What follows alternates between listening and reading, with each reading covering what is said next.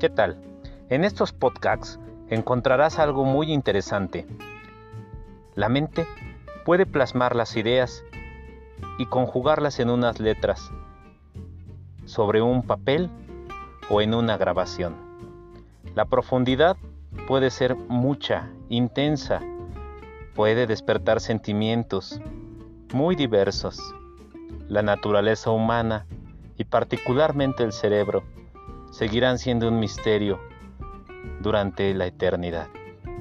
Te invito a escuchar estos podcasts y ojalá sean de tu agrado. Son breves y trato en lo posible de comunicarte y reforzarte cosas positivas. Un abrazo. Mi nombre es Juan Sergio Coxtinica Germán. Ojalá te gusten. Hasta la próxima.